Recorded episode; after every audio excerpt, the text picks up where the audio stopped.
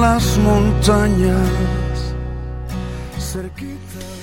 Saludos cordiales amigos y amigas del 106.7 en la frecuencia modulada, un día más frente a la escritura, un día más en su espacio conversando la palabra. Les saludamos a usted, querido amigo, amiga, donde quiera que nos esté escuchando y en el horario que le ha sido posible hacerlo.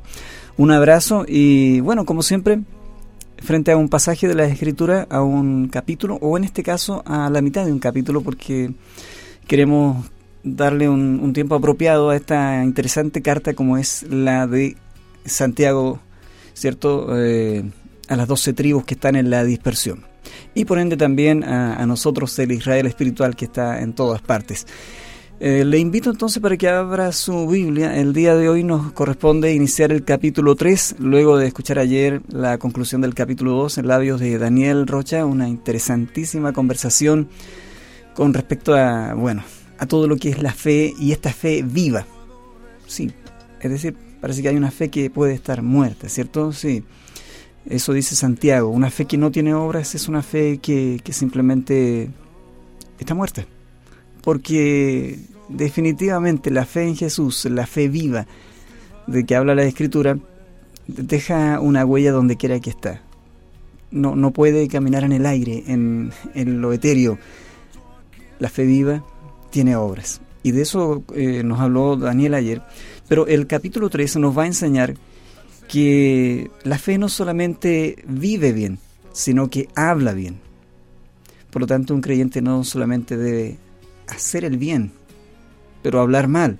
No solamente debe, según el capítulo 3, hacerle el bien a alguien y cuando cierra la puerta y, se aleja de la persona a quien le, produjo algún bienestar, va a hacer su crítica y, decir algo feo de esa persona. no, tiene que haber algo que, que va, va todo de la mano. Una fe viva eh, está accionando en buenas obras, está haciendo que desde el corazón salgan buenas palabras. ¿Por qué? Porque el corazón, finalmente, es desde ese lugar donde salen los buenos y los malos pensamientos. De la abundancia del corazón habla la boca. Así le hemos puesto por título a este capítulo, al que quiero invitarle a ustedes eh, a conversar. De la abundancia del corazón habla la boca. ¿Le parece si leemos eh, los primeros versículos? Permítame antes una breve palabra de oración. Te damos gracias, eterno Dios, por tu infinita misericordia. Gracias por tu bien hablar hacia nuestras vidas. Gracias por las bienaventuranzas. Gracias por las bendiciones, el decir bien de cada uno de nosotros, los que tú amas. Gracias por esta jornada. Y si en alguna forma o en muchas maneras hemos ofendido tu grandeza o a nuestro prójimo, que es tu imagen y semejanza, pedimos perdón, Señor, y que tu presencia nos limpie y nos santifique para poder hablar y oír tu bella y santa palabra. Oramos a ti en el nombre de Jesús. Amén. Dice el pasaje del versículo 1, capítulo 3 de Santiago. Hermanos míos, no os hagáis maestros muchos de vosotros, sabiendo que recibiremos mayor condenación. Tremendo pasaje este con el que inicia Santiago y antes de llegar al estudio conversaba con mi esposa al despedirme, yo le decía, este de estos pasajes que en un púlpito no, no va a conseguir eh, mucho amén, que probablemente al término del sermón no va a conseguir que alguien te, te toque el hombro y te diga qué linda la palabra, porque son, son consejos de la escritura que, apuntan ahí, a, lo que nosotros somos, o a lo que debiéramos ser, ¿cierto? Creyentes, no solamente en, en lo que verbalizamos, hablamos o hacemos como tradición de asistir a una iglesia o escuchar una radio cristiana, como es el caso, o en el caso mío de hablar a través de un micrófono en una emisora cristiana, sino que tiene que ver con lo que hay en el corazón, porque de la abundancia del corazón siempre va a hablar la boca.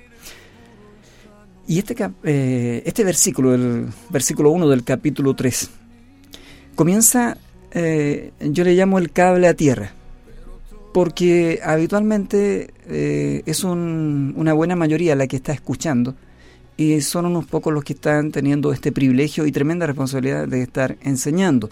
O si no enseñando, por lo menos en el caso mío, tratando de compartir y aprender junto a ustedes algo de lo que Dios nos va enseñando a través de la Escritura. Esta frase es, clarita y dice, hermanos míos, Santiago hablándole otra vez a sus connacionales y a sus hermanos en la fe, hermanos míos, no os hagáis maestros muchos de vosotros. Pudiera eh, entenderse esto de una manera muy equivocada y pensar que, se está llamando a la inacción, a, que usted no enseñe, pero sería una manera bastante distinta de entender la motivación del Espíritu y a Santiago al escribir no está diciendo que, usted y yo no enseñemos la escritura. No, pero lo que está diciendo es que tengamos cuidado con tomar ese, ese aire de superioridad, de, de querer por nuestra cuenta sentirnos eh, dueños de una verdad o capaces de, enseñar a otros y encima hacerlo sin los principios y sin la, apropiada conducta, tanto en el hablar como en el sentimiento de esa enseñanza eh, no hacerlo con los, con los, principios cristianos, con ese sentir cristiano. Pero lo vamos a ir entendiendo a medida que avanzamos en los versículos. Hermanos míos, no os hagáis maestros muchos de vosotros. Y yo le llamo cable a tierra por esta frase, sabiendo que recibiremos mayor condenación. Ya lo voy a comentar el texto. Estaba pensando y, y me puse a reflexionar mucho en esto. Estos creyentes, estos cristianos convertidos del judaísmo al cristianismo, han conocido en su tiempo, en los tiempos en que reciben esta carta, a distintos tipos de maestros, principalmente a los maestros de, las sinagogas, que lastimosamente, con, con, honrosas excepciones que la Biblia menciona algunas, como cierto a Gamaliel y otros más, y el más distinguido, el que está cierto en el, en el máximo, cierto, eh, es nuestro maestro, cierto, el Señor Jesucristo, pero yo pensaba no, no en, lo, en esto positivo, sino pensaba en lo apartado que estaba la clase religiosa, la clase sacerdotal en los tiempos de Santiago. Y, y como muchos de estos maestros, el Señor mismo, el Señor Jesucristo, en algún momento ha de enfrentarlos o confrontarlos y le llama escribas y fariseos hipócritas. Los escribas son los intelectuales de la época, son los encargados también de, de darle la interpretación a la escritura no todo el mundo tiene acceso o conocimiento de cómo leer un texto, ya sea en hebreo, principalmente para un judío, o en griego, que es la, eh, la lengua que se ha hecho extendida en todo el imperio romano. Por causa del imperio anterior, ¿cierto? De los griegos, la helenización les dejó el, griego. Pero no todos saben leer, eh, no todos saben escribir eh, con ello. Y por lo tanto, los que toman esta herramienta poderosa del hablar, del enseñar, son cierto los maestros en la sinagoga, son los que se sientan en la cátedra de Moisés y están frente al pueblo enseñando. Y lamentablemente con, con una clase sacerdotal que se ha apartado de, los principios, eh, cierto, que deben motivar a un buen judío. Están enseñando con aires de grandeza. El Señor los percibió al instante. La gente también lo percibía parece que su enseñanza no solamente tenían eh, elementos arrogantes, sino que también carecían de cierta gracia, porque la gente cuando hace su crítica eh, dice, estos, eh, perdón, con respecto a Jesús dice, este enseña con autoridad, este enseña como quien tiene autoridad, no como los fariseos. Y eso de verdad es un cable a tierra para quienes estamos teniendo esta tremenda responsabilidad de tomar un micrófono y hablar con gente que ama al Señor como usted, gente inteligente como usted, porque Dios nos ayude para poder enseñar con la motivación correcta. Creo yo que estos creyentes eh, judíos convertidos al cristianismo vieron mucho de eso, hombres que con, mucha altanería hacían ver su conocimiento, su intelecto, eh, no dando mucho espacio para, para contradecir o discrepar, en ningún caso ellos son de alguna forma dueños de la verdad. La cátedra de Moisés es, es para un judío en ese tiempo el asiento que ocupa la, sinagoga, el asiento principal, donde se sienta el maestro y sus alumnos van a escuchar. La cátedra de Moisés es el lugar donde se entrega la enseñanza. Y cuando alguien se sienta en la cátedra de Moisés en los tiempos del, Señor, en los tiempos de Santiago, y lo hace con orgullo, y enseña con vanidad, y enseña con arrogancia, y enseña con, prepotencia, probablemente mucho de eso lo vieron. Insisto, debe, y, y estoy seguro que hubo muchas honrosas excepciones. Gamaliel, como les decía, es uno de los que cita la escritura, un hombre con sabiduría, un hombre con aplomo. Otros bien intencionados como Nicodemos, que quieren aprender bien para luego enseñar correctamente. y se atreven, aunque en la clandestinidad de la noche, a, presentarse ante el maestro y a decirle, Señor, enséñanos, eh, dime, ¿cómo es que se hace para entrar al reino de los cielos? Bueno, eh, son, son, son atisbos, ¿cierto? De, de eso que, que Dios espera que esté en cada uno de nosotros. Pero Santiago parte con este cable a tierra diciendo, oiga, si usted va a estar en el lugar del que quiere enseñar, cuídese de no estarlo haciendo usted por su propia cuenta, en sus propias emociones, en sus propios intereses. No se haga maestro a su manera. Deje que el Señor lo moldee. Y no, no solamente porque el apóstol Pablo, por el Espíritu Santo, dice que es Dios quien constituye, ¿cierto?, a los cinco ministerios, incluyendo a los maestros, sino porque también ha de haber una intención que sea la, la del edificar. Porque la Escritura dice que los dones y que los ministerios, bueno, principalmente dice los dones, son para la necesaria edificación del cuerpo. Sigamos avanzando porque el tiempo avanza también rápido. Este pasaje dice entonces, hermanos míos, no os hagáis maestros mucho de vosotros, sabiendo que recibiremos mayor condenación. Quiero decirle que Dios escucha nuestra conversación. Dios escucha no solamente al que enseña, Dios escucha también al que aprende y luego, se supone, practica lo que aprendió. No hay ninguna duda, mi amigo, mi amiga, que está en sintonía de que Él escucha nuestra conversación y Él tiene el derecho de escuchar hablar, escucharnos decir lo que decimos, pero más que eso, Él conoce el origen, el sentimiento de esa palabra, porque yo puedo usted decirle, en un cordial abrazo, sabes que hermano, te deseo lo mejor. Y en mi corazón estoy diciendo, pero ojalá te dure poco. Que Dios nos libre, que Dios guarde nuestro corazón, porque de la abundancia del corazón habla la boca.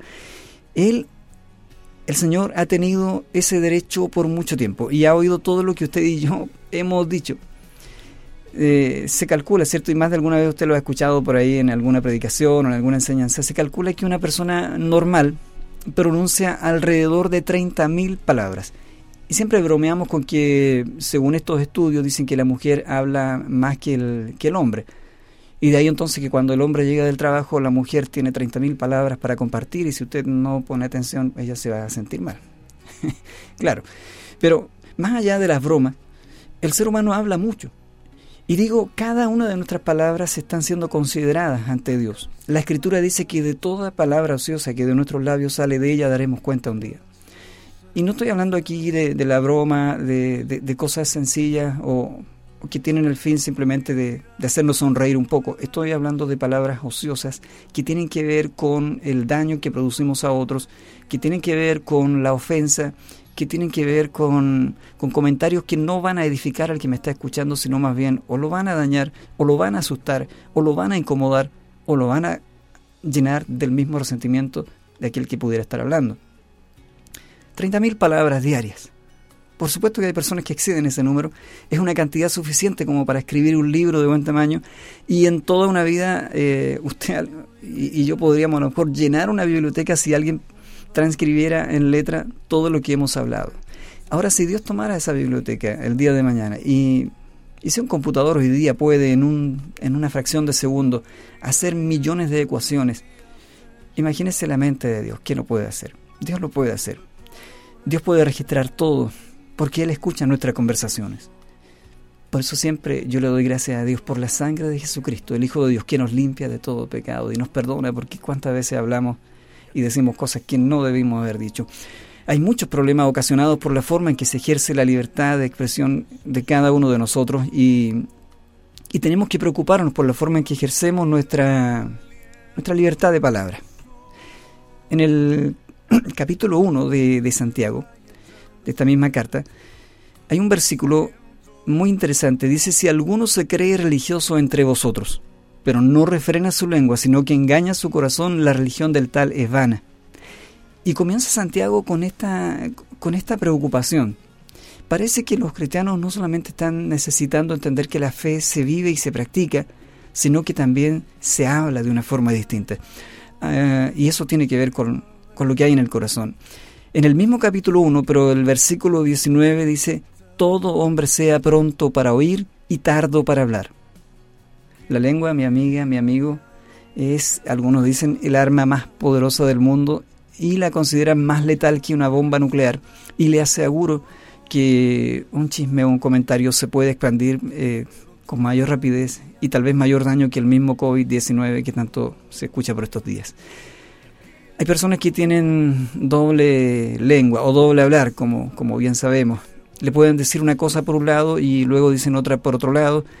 Alguien ha destacado que, que un bebé, los que tienen un bebé saben esto, los que han, las, las madres que han criado pueden recordarlo. A un bebé le lleva aproximadamente dos años aprender a hablar que quizá comienzan de, chiquitito a expresarse con llantos, con movimientos, eso también lo sabemos, pero en aprender ya a hablar, a expresar algunas, algunas ideas básicas, por lo menos dos años. Pero le toma a un ser humano unos 50 años el aprender a tener la boca cerrada. Y se lo digo por experiencia porque muchas veces hemos caído en el viejo refrán por la boca muere el pez, porque hemos dicho cosas que hubiéramos preferido no decirlas.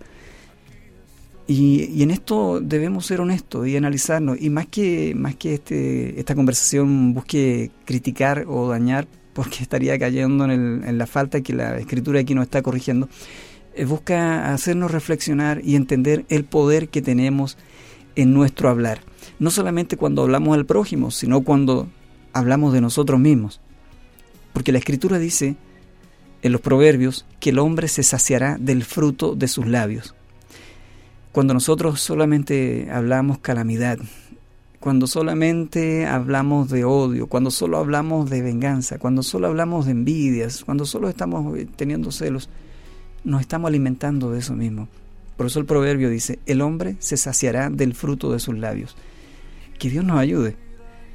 Eh, se dice que el, que el caracol, el caracol tiene sus dientes en la lengua, que la conserva enrolladita como, como una cinta, y mientras no la necesita está ahí guardada su lengua. Son unos dientecitos microscópicos, pero dicen que una vez que llega el momento de usarla, y los que tienen plantas eh, de hojas grandes en sus jardineras sabrán que no son muy amigos de los caracoles, porque este caracol va a sacar su afilada lengua y con estos microscópicos dientes va a hacer un daño bastante grande en, esa planta. Va a hacer una devastación en el jardín que a algunas mamitas, algunas dueñas de casa no les va a parecer muy bien. Bueno, lo mismo puede decirse de algunas personas que parecen tener dientes en sus lenguas. Por supuesto no hablo de usted, sino que de otra gente muy lejos de, de nosotros. ¿Cierto? Y bueno, que Dios nos ayude. Gente que muerde, muerde al hablar gente que devora la buena fama y reputación de sus semejantes. Y aquí entramos a un tema de suma importancia. Lo, que viene después de los versículos son, son sencillos de explicar, eh, por eso que me detengo un poquito en esta conversación. ¿Sabe? Yo siempre le, comparto y le digo a, a mis hermanos, a mis amigos, el mayor capital que un ser humano tiene, y escúchamelo porque esto es verdad, el mayor capital que una persona tiene es su honra. Sí, lo que él es. La buena fama de una persona, la honra de una persona es su mayor capital. Cuando usted es una persona respetada por el vecino, por el amigo, por la sociedad, por el barrio, por la iglesia, es una persona que, aunque carezca de muchos medios, tal vez de muchas cosas, eh, incluso eh, conocimientos intelectuales, pero usted tiene buena fama, usted es una persona de honra, eh, el Señor y la sociedad y la gente y la hermandad le va a ir abriendo muchas puertas. Pero cuando su honra, cuando su fama, o usando un término cristiano eh, de, nuestra jerga evangélica, cuando nuestro testimonio es dañado, una persona puede caer en la bancarrota en lo que a relaciones interpersonales se refiere. Un hombre o una mujer de fe viva, recuerde que hay una fe muerta, la fe sin obra, debe no solo hacer el bien a su prójimo, también debe hablar bien de su prójimo, porque cuidado, cuando usted habla sin bases, sin, sin tener certeza de lo que está diciendo y sin necesitar decirlo, usted puede estar dañando gravemente la honra de una persona. E insisto, el mayor capital de una persona es su honra, su fama, su testimonio. Y cuando manchamos a priori, livianamente a una persona, le estamos haciendo un daño y aun cuando el Señor pueda levantarla, limpiarla, perdonarla, si realmente hubiese hecho cosas inadecuadas, nosotros ya le dañamos el testimonio y, va a ser muy difícil que salga adelante. Ahora, recogí eh, un aspecto muy importante de, un, de un escritor cristiano. Él decía eh, lo siguiente. Una persona, cuando habla, debiera considerar al menos cinco factores. Un creyente. Un creyente cuando habla debería considerar al menos cinco factores. Solo los voy a mencionar porque no tenemos tiempo de, hablar de cada uno de ellos. Primero, ¿a quién hablamos? Sí, cuidado. ¿Es necesario decir lo que usted está diciendo a la persona que se lo está diciendo? ¿A quién le está hablando sus cosas personales? ¿A quién le está hablando del hermano que le, que le contó algo que era para usted y para que usted hable con el Señor? ¿Con quién hablamos? ¿A quién hablamos? ¿Quién es nuestro receptor? Lo otro muy importante, sobre todo importante, es de quién hablamos. El creyente debería conocerse por hablar siempre del Señor y por hablar bien del otro. ¿De quién hablamos? ¿De quién está hablando usted? No se olvide que de la abundancia del corazón habla la boca. ¿Qué es lo que hay en su corazón? De eso es lo que más va a hablar. ¿Cómo hablamos? ¿Cómo hablamos? Y aquí no se trata de, de impostar bien. Cuando yo estoy en radio trato de modular bien porque entiendo que en radio la voz es todo. Y si usted no me entiende lo que estoy diciendo, entonces va a perder una buena parte de esta conversación.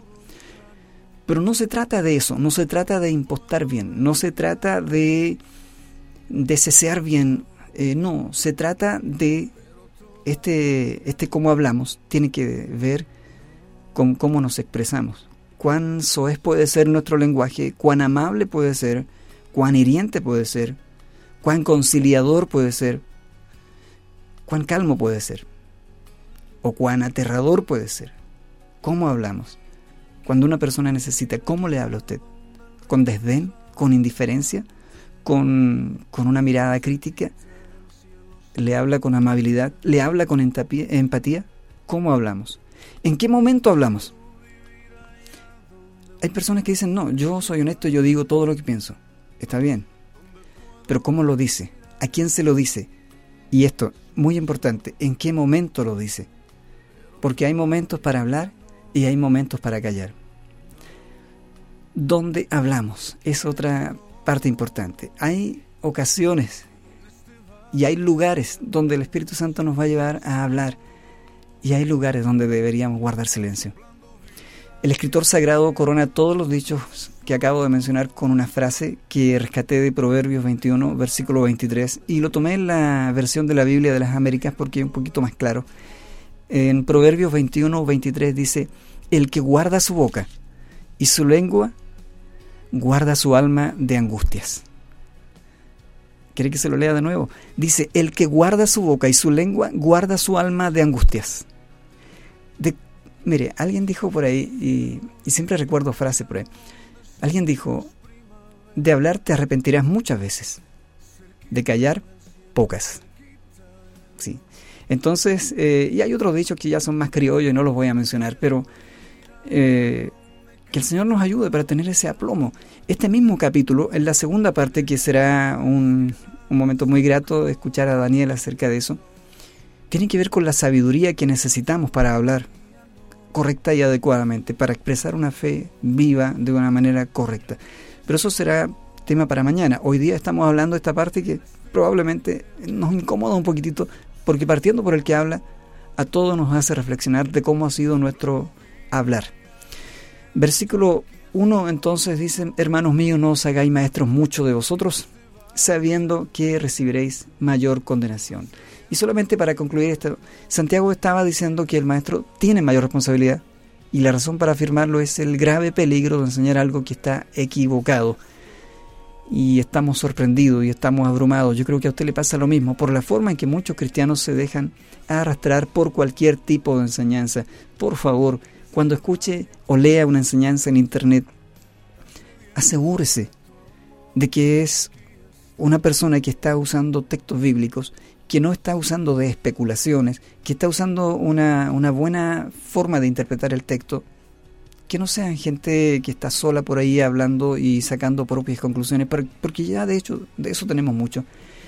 Si ese comentario le está llevando a usted a, criticar, le está llevando a usted a, dañar y no le está impulsando a amar al Señor y a su prójimo, a lo menos debería considerar eh, comprobar con la escritura y con otras opiniones lo que está leyendo.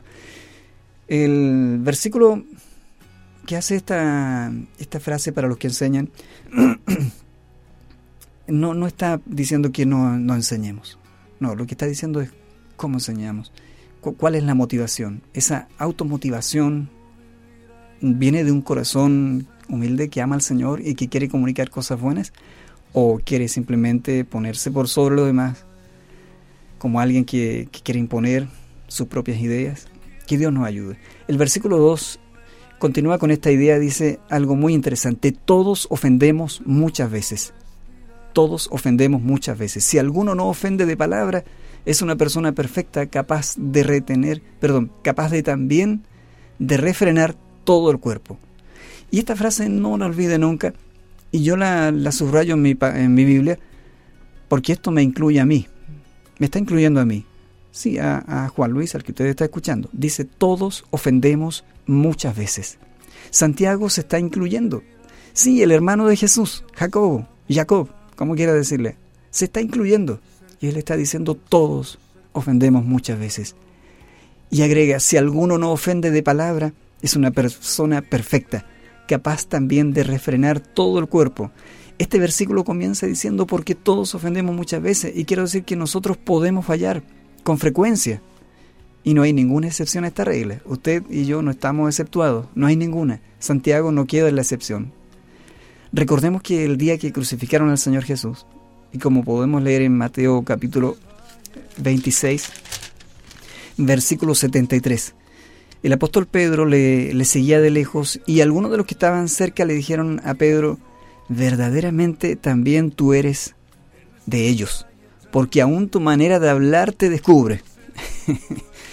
Él no podía negar que era de Galilea. Los galileos tenían un acento, ha de haber sido bien particular. No eran muy queridos los galileos, eran gente más bien vista como gente conflictiva, como gente de la población. Este es un Galileo. Así que parece que Pedro tenía todavía marcado un poquito ese acento y le dijeron, tú eres Galileo. Así que su manera de hablar dice a los demás, ¿quién es usted?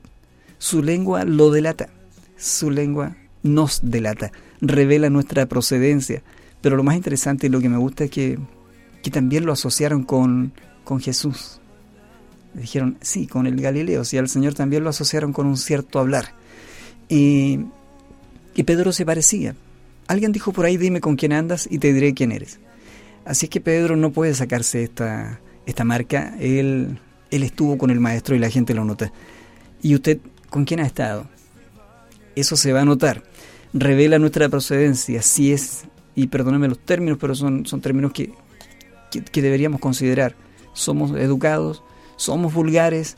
Y cuando hablo de educado, insisto, no estoy hablando de, títulos universitarios, porque hay gente que tiene muchos títulos en, una pared y puede incluso tener eh, postgrados fuera del, país, pero tal vez no ser una persona educada.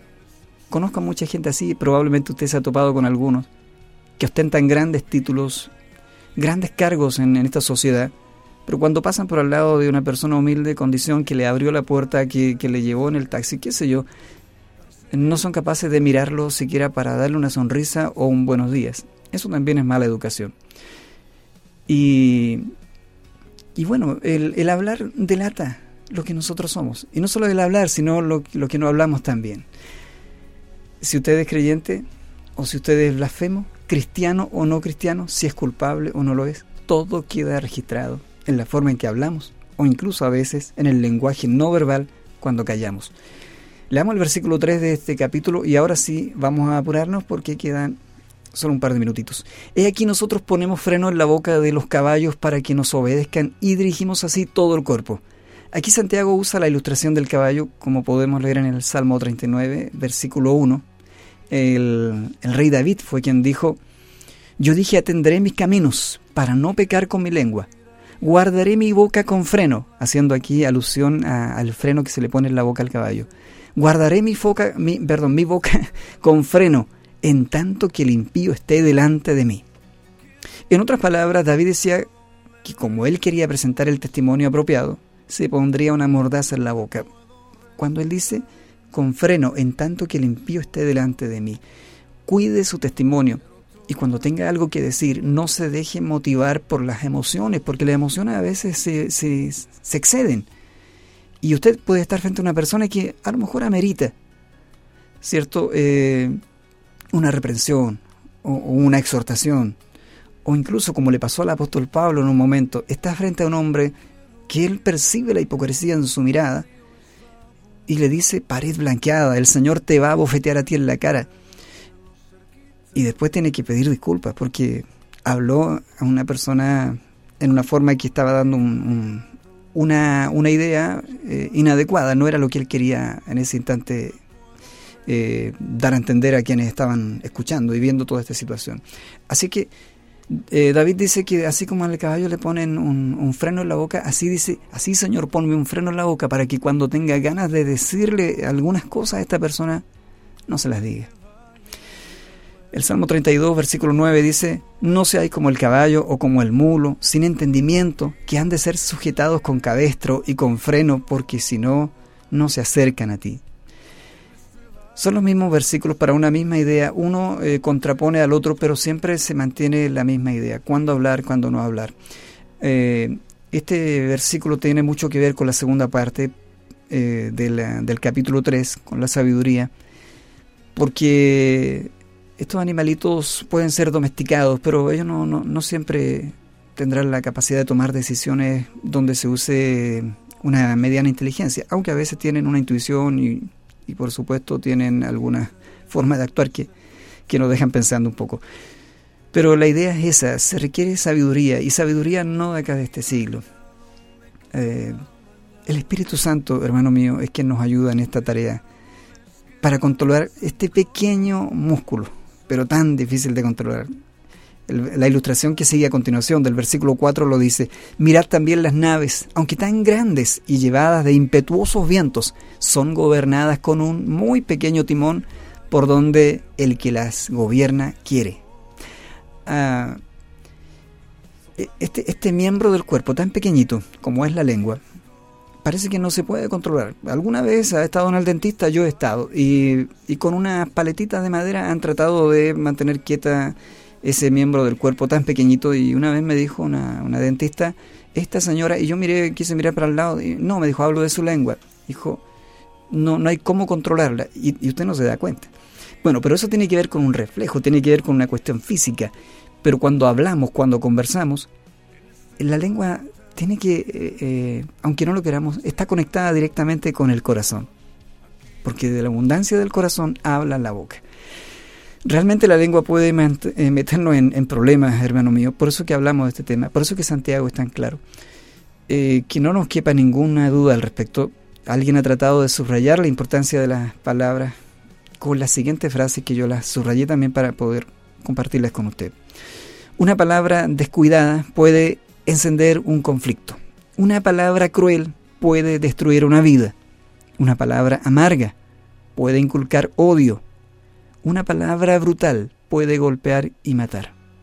Una palabra compasiva puede suavizar el camino. Y mire, escucha esto, una palabra alegre puede iluminar el camino. Una palabra oportuna puede disminuir la tensión. Y una palabra amorosa puede sanar y bendecir. Hasta aquí la cita que es anónima, pero que dice muchas cosas que tienen principios bíblicos. Eh, Bernabé, su nombre significa hijo de consolación. En estos tiempos lo que necesitamos es pedirle paz al corazón, pedirle al Señor que nos dé paz al corazón, para que cuando hablemos a la gente que está tan asustada, podamos transmitirle paz y podamos decirle, y no como un consuelo eh, falso, sino como una realidad absoluta. Dios tiene el control y podemos confiar en Él. Versículos 5 y 6, donde comenzamos eh, el tema, dice lo siguiente, Así también la lengua es un miembro pequeño, pero se jacta de grandes cosas. Y aquí, cuán grande bosque enciende un pequeño fuego. Y aquí entonces aparece otro ejemplo. Cuán grande bosque enciende un pequeño fuego. Y la lengua es un fuego, un mundo de maldad. La lengua está puesta entre nuestros miembros y contamina todo el cuerpo e inflama la rueda de la creación. Y ella misma es inflamada por el infierno. Esta situación es la que puede crear la lengua en muchos casos, así tan descriptiva como lo hace Santiago. Algunos han cuestionado el uso del término infierno en este pasaje y argumentan que no ha sido traducido correctamente en este versículo, pero quiero decirle que sí. La palabra griega que se utiliza, o que la palabra griega que se que se tradujo como infierno aquí es llena y no Seol. Así que no se refiere a, la, a, la, sepultura, sino que se refiere al valle de Inón, donde el fuego nunca se apagaba, que era una especie de, basurero o de, lugar donde se depositaban las basuras de la ciudad, fuera de la ciudad, obviamente. Em, esto siempre estaba encendido. Los gases que produce la basura en descomposición hacían que siempre se mantenga encendido. Y entonces el valle de Inón, eh, conocido como el Yena, se traduce correctamente como infierno. Y esta palabra fue usada solo 12 veces en el Nuevo Testamento. El Señor Jesús la usó 11 veces. ¿Y sabe quién la cita de nuevo aquí? Es Santiago. Santiago usa nuevamente esta frase, esta palabra eh, llena, y una sola vez lo hace en este versículo y está correctamente traducida porque esta frase afirma que la lengua es inflamada por el infierno, por lo peor, por lo más malo, por lo negativo. Resulta impresionante que Santiago comparara la lengua a un fuego y a un fuego que no se apaga.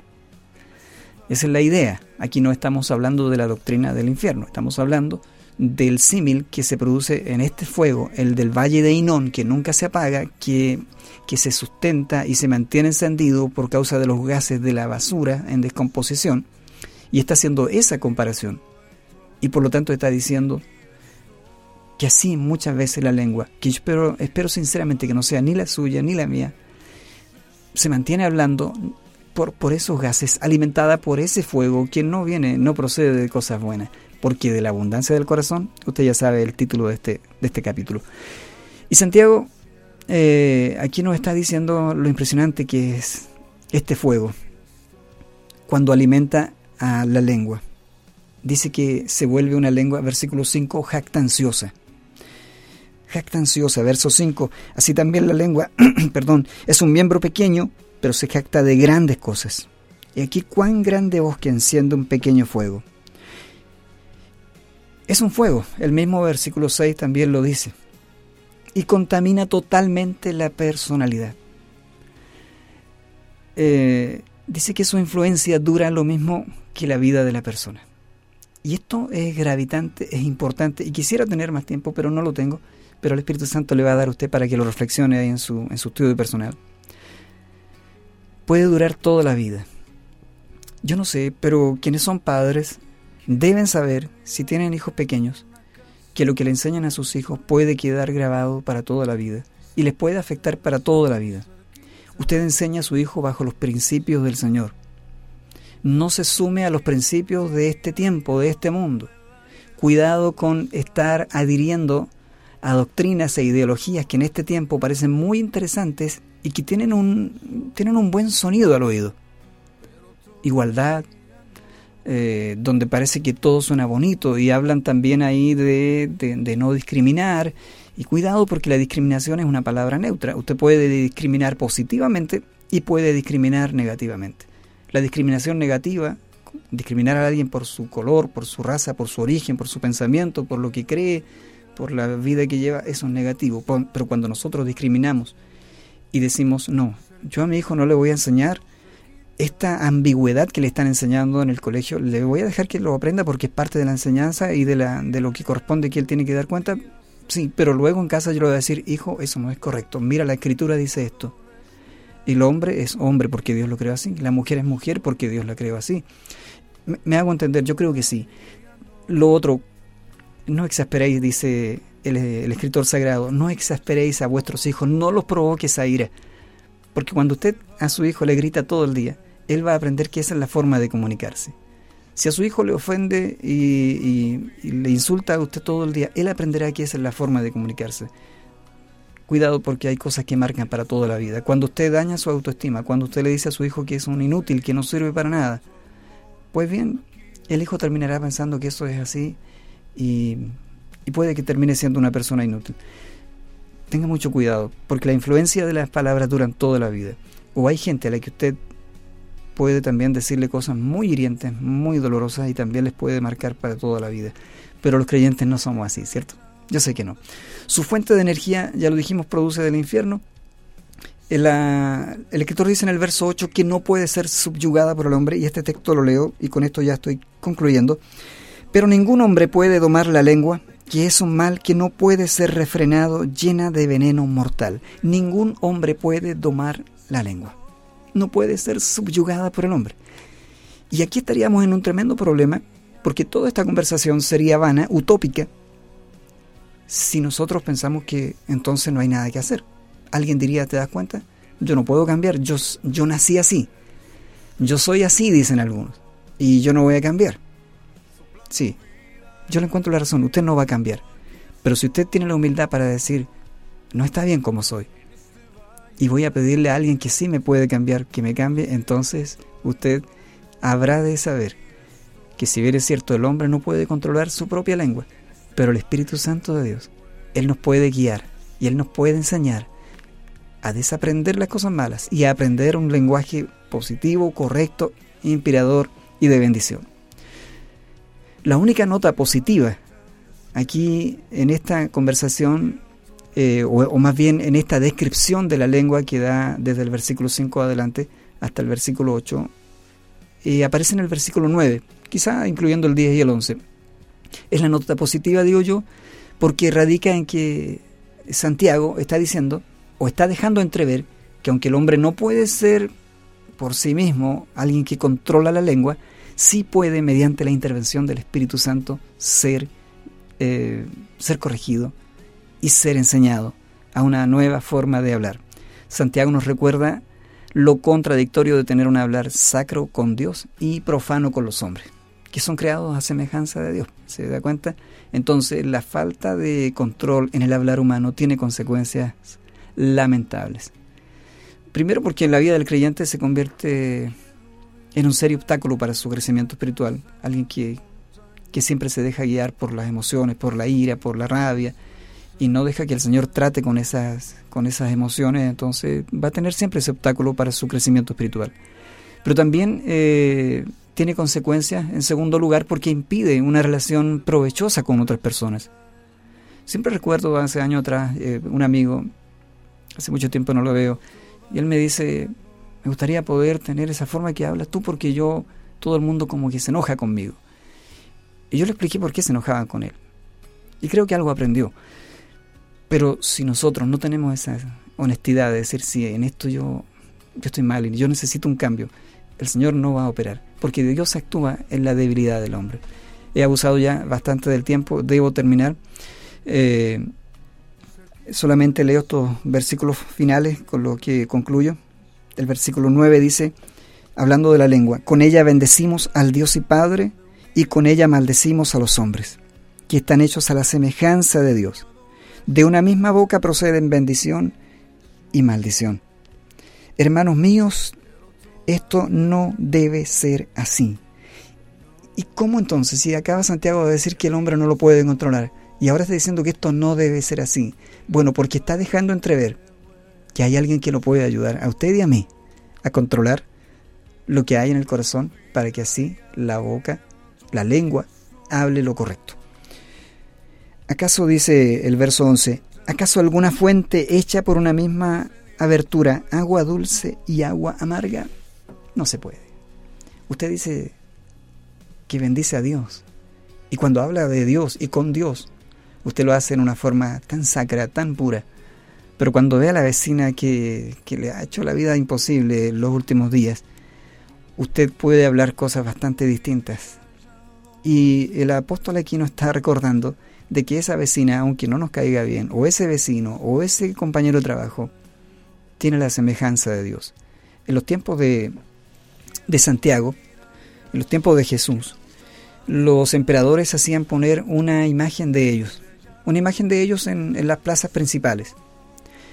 Y si alguien se acercaba o pasaba o murmuraba una ofensa contra el emperador y era escuchado por un eh, soldado o por alguna autoridad romana, a ese hombre se le encarcelaba y se le daba el mismo castigo que si la ofensa o la murmuración la hubiese hecho en presencia del emperador. Porque decían ellos, hablarle mal a la imagen del emperador es lo mismo que hablarle mal al emperador. Por lo tanto, esta figura es tomada como un ejemplo, como un símil para decir, usted habla bien con Dios y lo bendice, pero luego cuando mira a su prójimo que tiene la imagen y semejanza de Dios lo maldice. Y Santiago dice cariñosamente, hermanos míos, esto no debe ser así. Eterno Dios es el que nos ha de ayudar, el que nos ha de juzgar, pero Él siempre busca lo mejor para nosotros. No se desanime, anímese, porque hay un Dios poderoso para cambiar nuestra forma de hablar, nuestra forma de, de, actuar. De la abundancia del corazón habla la boca. Ahí hay una tremenda clave. Llene su corazón de palabra y de sabiduría, que es lo que vamos a hablar mañana, vamos a escuchar en los labios de Daniel Rocha, y se dará cuenta cómo el hablar va cambiando. Un abrazo, estimados, que Dios les bendiga muchísimo, que tengan una excelente jornada o un muy buen descanso si nos escuchan durante la tarde. Bendiciones. Chao, chao.